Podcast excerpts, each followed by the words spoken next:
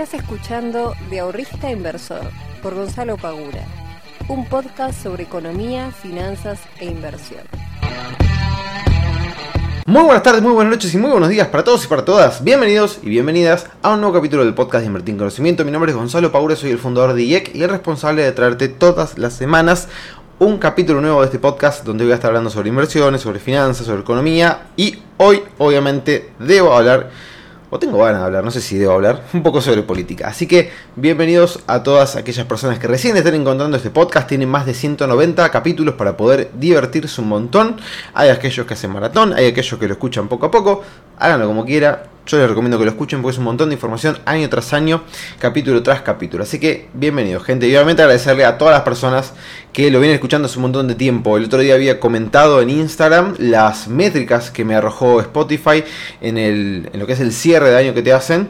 Y realmente fueron muy buenas. Fueron, algunas realmente no tenían la más pálida idea que, que, que podían llegar a darse. Como por ejemplo que el podcast está entre el 5% de los podcasts más compartidos del mundo del mundo. Una locura total. O sea, en ningún momento en mi mente se me podría haber ocurrido de que, de que mi podcast este, podía llegar a estar dentro del 5% de los más compartidos del mundo. La verdad que me pareció una locura.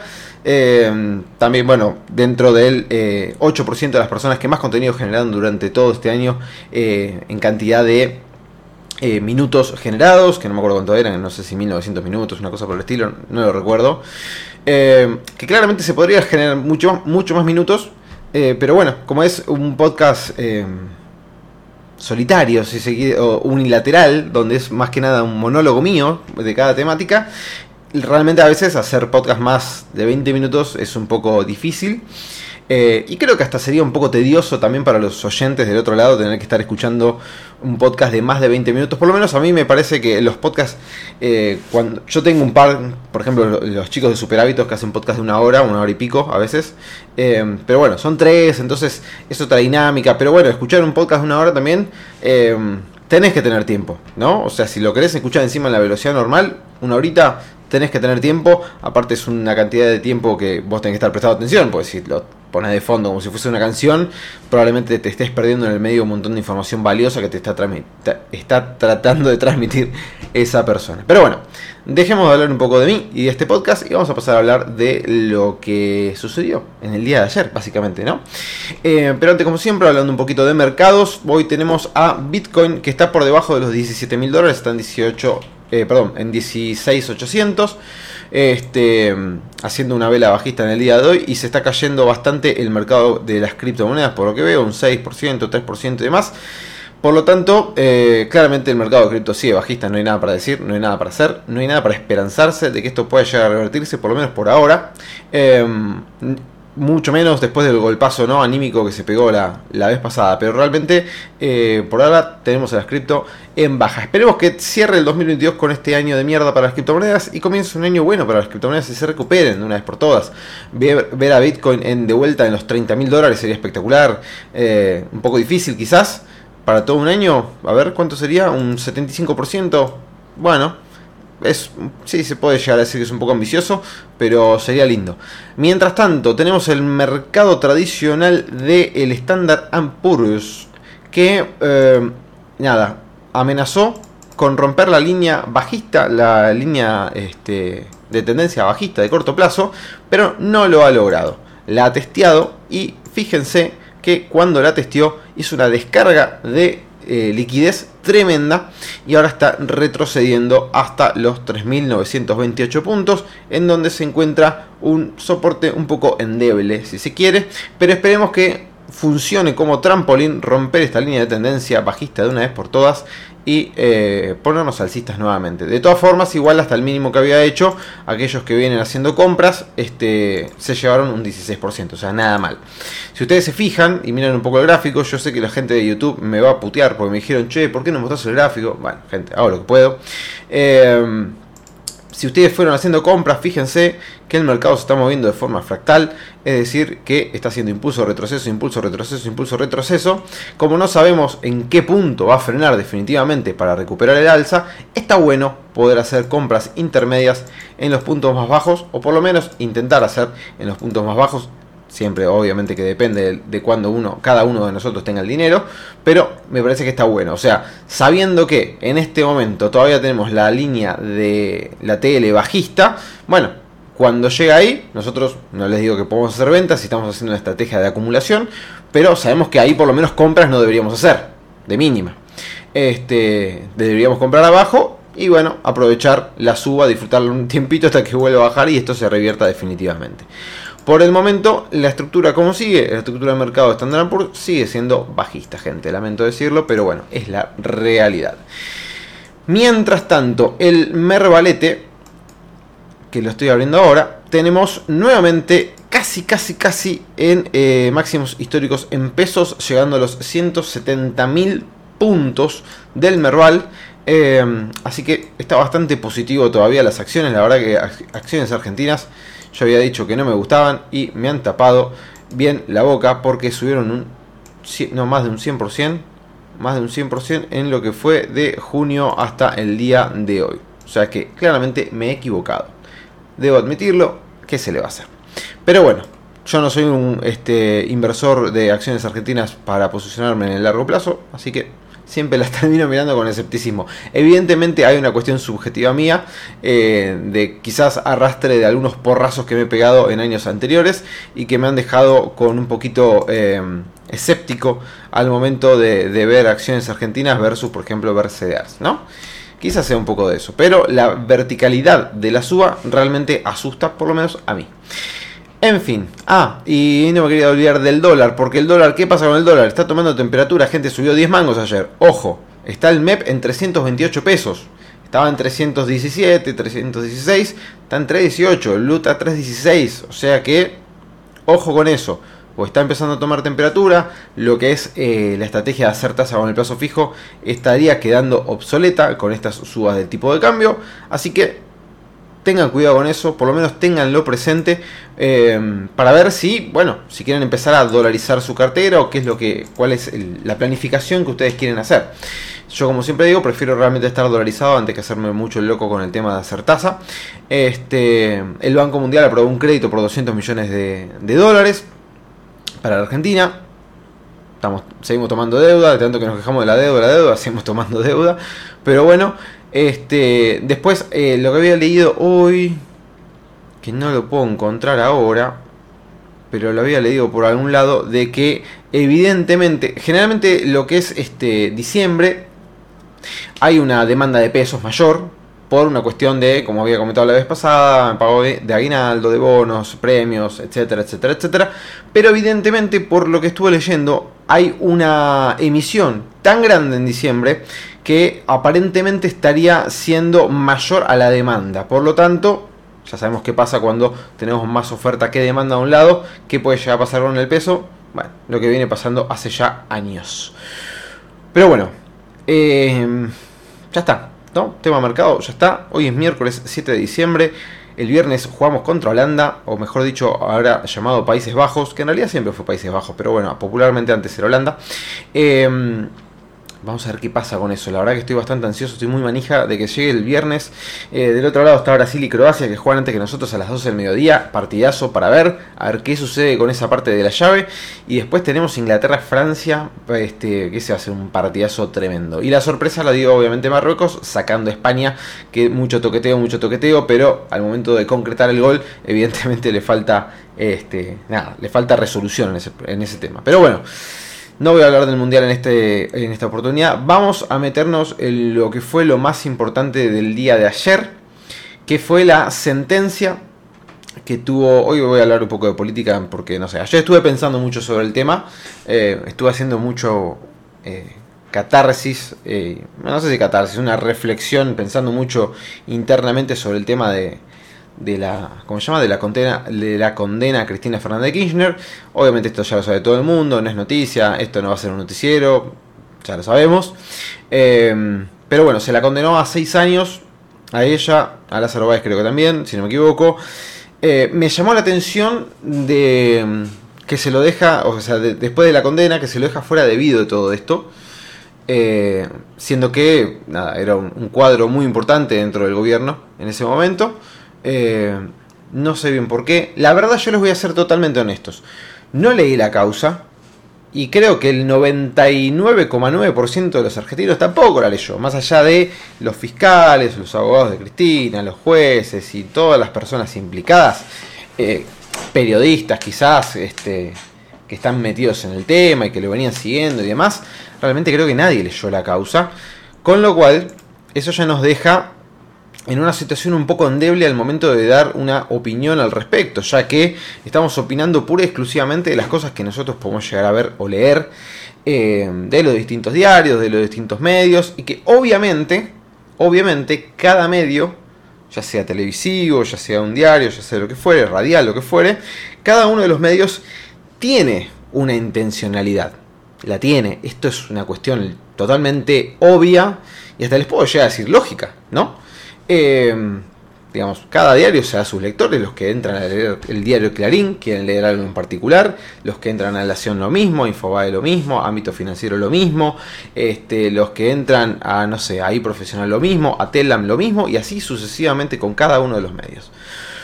Por lo tanto, dependiendo de qué lea cada uno, el mensaje que le va llegando en función de lo que sucedió con esto, son mensajes totalmente distintos y muy probablemente distorsionados para un lado o para el otro. Eh, ¿A qué venía con todo esto? A que el juicio que yo pueda llegar a hacer realmente está claramente condicionado por la información que yo pueda llegar a leer de los distintos medios que yo puedo llegar a consumir. Ya que, de vuelta repito, no he leído la causa de vialidad que implica este, las acusaciones, las pruebas, etcétera, etcétera, etcétera. Eh, pero me llama la atención Dicho todo esto, me llama la atención realmente que si vas a condenar a Cristina, si vas a, condenar a Lázaro Báez, a José López, ¿y qué pasó con Debido? No pasa nada, o sea, hay, algo ahí que no, me terminó de, cerrar, tendría que leer un poco más a ver por qué a él no se lo, no se lo acusa. Este, a ver, ¿qué me pasa a mí con esta, con esta sentencia? Más allá de que nunca me he expresado a favor o en contra de nadie, es decir, no me proclamo eh, peronista ni antiperonista, tampoco me proclamo del pro o eh, anti-pro o lo que sea. Eh, de todas formas, tengo obviamente una corriente de pensamiento tanto económica como este, política, si se quiere. pero digamos, no me caso con nadie, sinceramente. O sea, yo no tengo... Si vos me preguntas, che, Gonza, ¿a qué político a qué admirás? La verdad que nadie. O sea, sinceramente no me siento representado por ningún cuadro político de lo que hoy en día podemos llegar a, ver en la tele.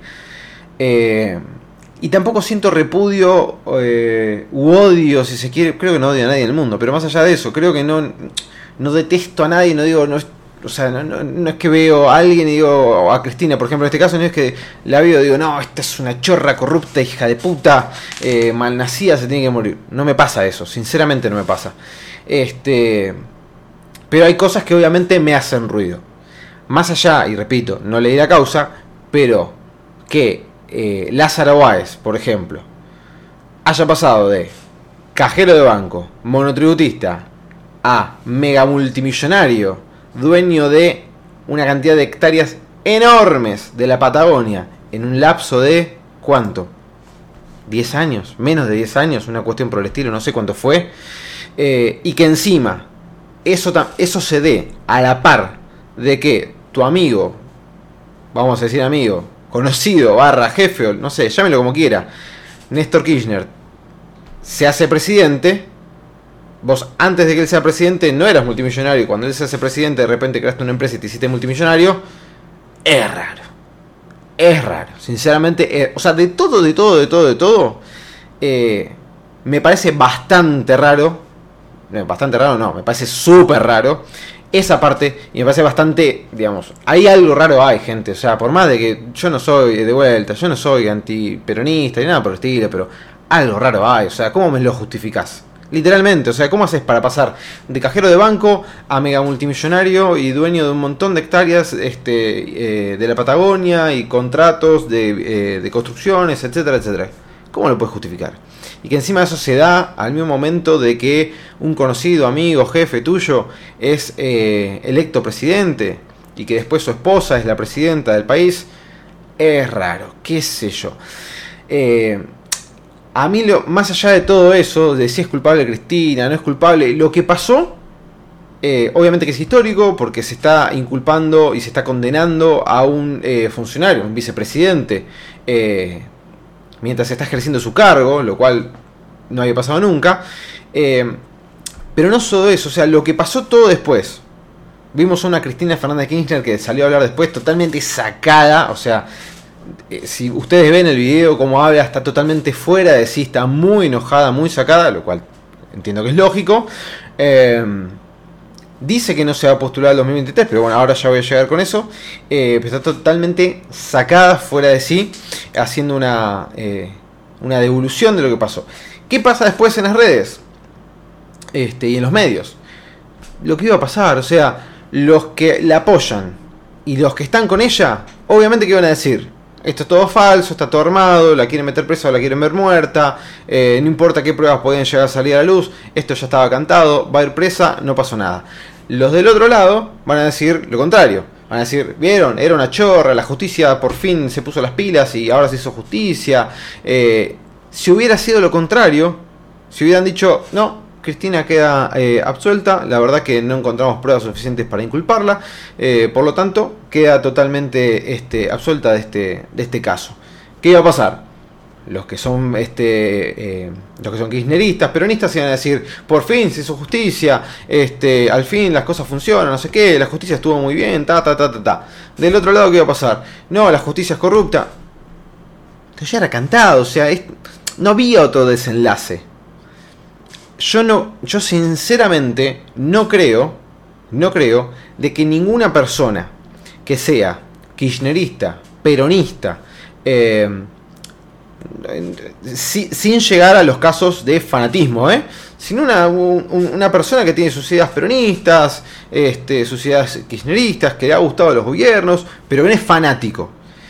Yo no creo sinceramente que muchas personas, luego de que la hayan condenado, hayan dicho, bueno, che, la verdad que fue una persona corrupta, por lo tanto voy a dejar de ser kirchnerista. No creo que haya pasado, dudo muchísimo que haya pasado eso. Yo había comentado no hace mucho, me parece en un resumen semanal, que Cristina Fernández Kirchner es uno, es uno no, es la política que mayor cantidad de porcentajes de votantes eh, asegurados tiene, con una base del 28%. Es una barbaridad de gente. Por lo tanto, no creo que ninguna de todas esas personas hoy, después de que la hayan condenado, obviamente que falta que pase casación, de que la condena sea condena firme y demás, pero no creo que, que esto haya modificado nada, honestamente.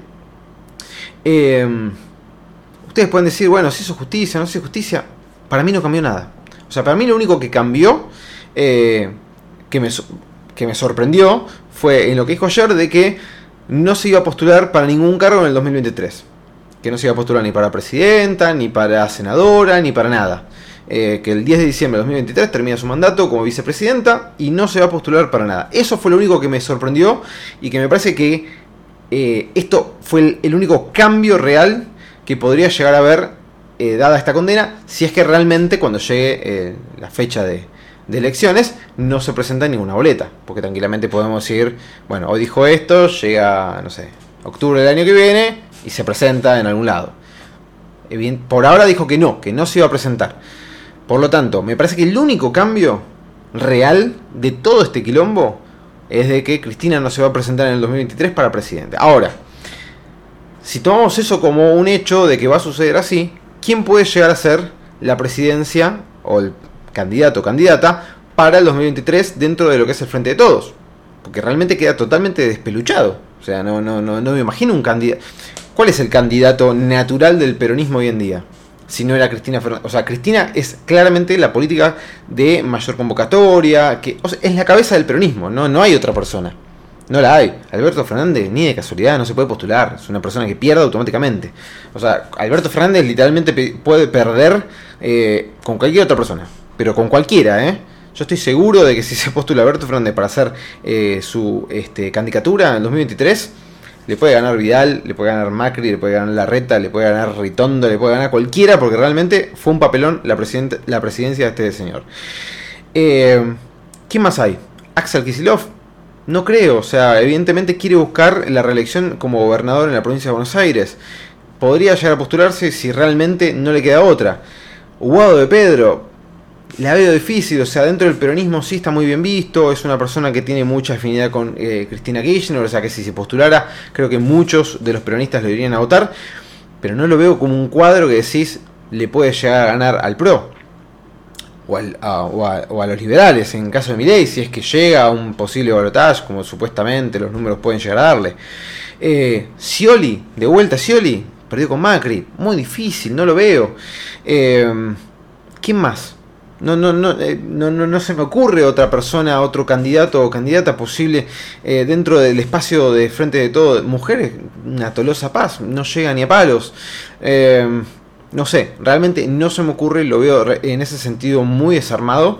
Este, por lo tanto, sí me parece que un cambio crucial de esto que sucedió es que si Cristina no se postula, queda muy, me parece complicado el peronismo de cara por lo menos al 2023 como para poder seguir manteniendo el poder. Lo cual ahí ya podemos empezar a pensar nosotros como inversores el posible panorama que se podría llegar el año pasado, el año que viene, si se da un cambio de gobierno eh, y no solamente un cambio de gobierno, sino un cambio de partido político dentro del gobierno. ¿Cuáles pueden llegar a ser las políticas dentro de, del país en los años, en los próximos cuatro años? Eh, pero después, sinceramente, no no sé, no creo que haya cambiado demasiadas cosas, no creo que tampoco le cambie la vida a muchas personas. Usted me va a decir, Cristina va a ir presa, no va a ir presa ni en pedo. O sea, está, no la va, los que la quieren ver tras rejas, déjense hinchar pelotas, boludo, no va a pasar. No va a pasar tiene que pasar un montón de instancias. En marzo recién ella lo va a apelar. Ahora leí que Luciene también quiere apelar porque ella quiere que le den 12 años. Otra cosa que me parece totalmente eh, ilógica. Una persona que se la está acusando de asociación ilícita, de haberse supuestamente robado millones y millones de dólares con contratos de eh, construcciones y demás. La condena son 6 años de prisión me pesa una joda. O sea, yo creo que voy, robo un banco y me dan 20 años, 25. Y asociación ilícita le dan 6. Raro, no sé, todo muy. qué sé yo, me parece todo muy desprolijo en ese sentido. Em, estimo que, obviamente, yo no sé de abogacía, pero estimo que esas son. Las sentencias se tienen que dar dentro de lo que es. No sé, asociación ilícita, bueno, son de 6 a 12, el máximo 12, el mínimo 6, bueno, no sé, no sé cómo es. Eh, pero me parece raro, o sea, si supuestamente se robaron muchísimo dinero, seis años me parece poco. Pero bueno, no va a suceder, no va a suceder, porque apelación entre apelación que llega a la Corte Suprema, ta, ta, ta. Cristina, ¿cuánto tiene? ¿70 años? No sé cuánto tiene. ¿70 y pico de años? ¿Cuánto tiene? Más de 60 tiene que tener, obviamente. Cristina. A ver. ¿Cuántos años tiene Cristina? Sí, tiene tema de 70. 69, eh, mira. 69 años. 69 años. Pasan los años, pasan los años, esto se sigue estirando, se sigue estirando. Va a tener 75 años, ponele. 76, 78, no sé cuánto tiempo puede llegar a pasar. Ponele que se llega a sentencia firme, va a quedar presa domiciliariamente, no va a ir nunca a la cárcel. O sea que toda esa, este, esa idea de verla tras las rejas no va a suceder, gente, olvídense no va a suceder. Este, y de hecho, si se llega a arrepentir de sus dichos, se puede postular para el año que viene para cualquier cosa, para senador, para presidente, etcétera. Lo que sí, obviamente, es realmente muy complicado y está, va a estar bastante mal visto de, che, se está postulando a presidente, ponele, o a senador a una persona que tiene una condena. Raro. Eh, de hecho, creo y pensando ahora, si pasa que bueno, claro, sería medio extraño, pero si digamos, si las cosas funcionaran como tendrían que funcionar, digamos, si vos, a vos siendo vicepresidente, te están condenando por más, estando en función, te están condenando a un hecho tan grave como este, y no deberías renunciar. O el presidente no te debería pedir, la renuncia. Yo sé que no lo va, no va Alberto Fernández jamás lo haría.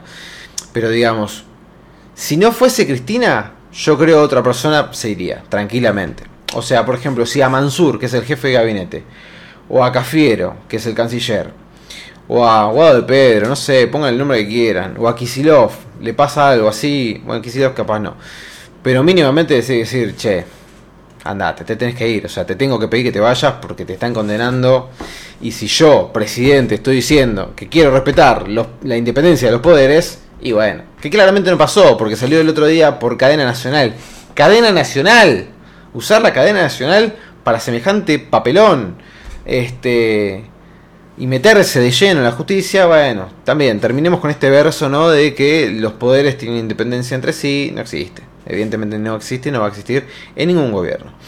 Em, pero bueno, eh, ¿qué cambia la condena Cristina? Para mí, sinceramente, por lo menos en el día a día de los argentinos y todas las personas, no demasiado. ¿Qué puede llegar a cambiar? Sí que se está, si cumple con su palabra, que se queda sin eh, básicamente la cabeza del peronismo hoy en día como posible candidato en el 2023 y este, un futuro muy complicado me parece en una posible elección presidencial entre Juntos por el Cambio y el Frente de Todos.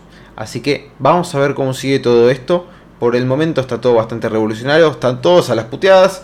Eh, me causó mucha gracia Massa eh, tuiteando de que era injusto, no sé qué, y él diciendo hace pocos años que los iba a meter todo preso. Pero bueno, son los políticos que tenemos en Argentina. Gente, no los quiero molestar más, ya pasaron 25 minutos, hablé un montón y me estoy quedando con un poquito de dolor de garganta.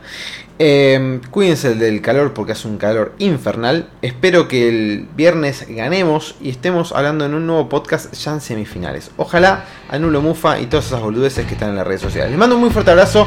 Nos vemos la próxima. Chao.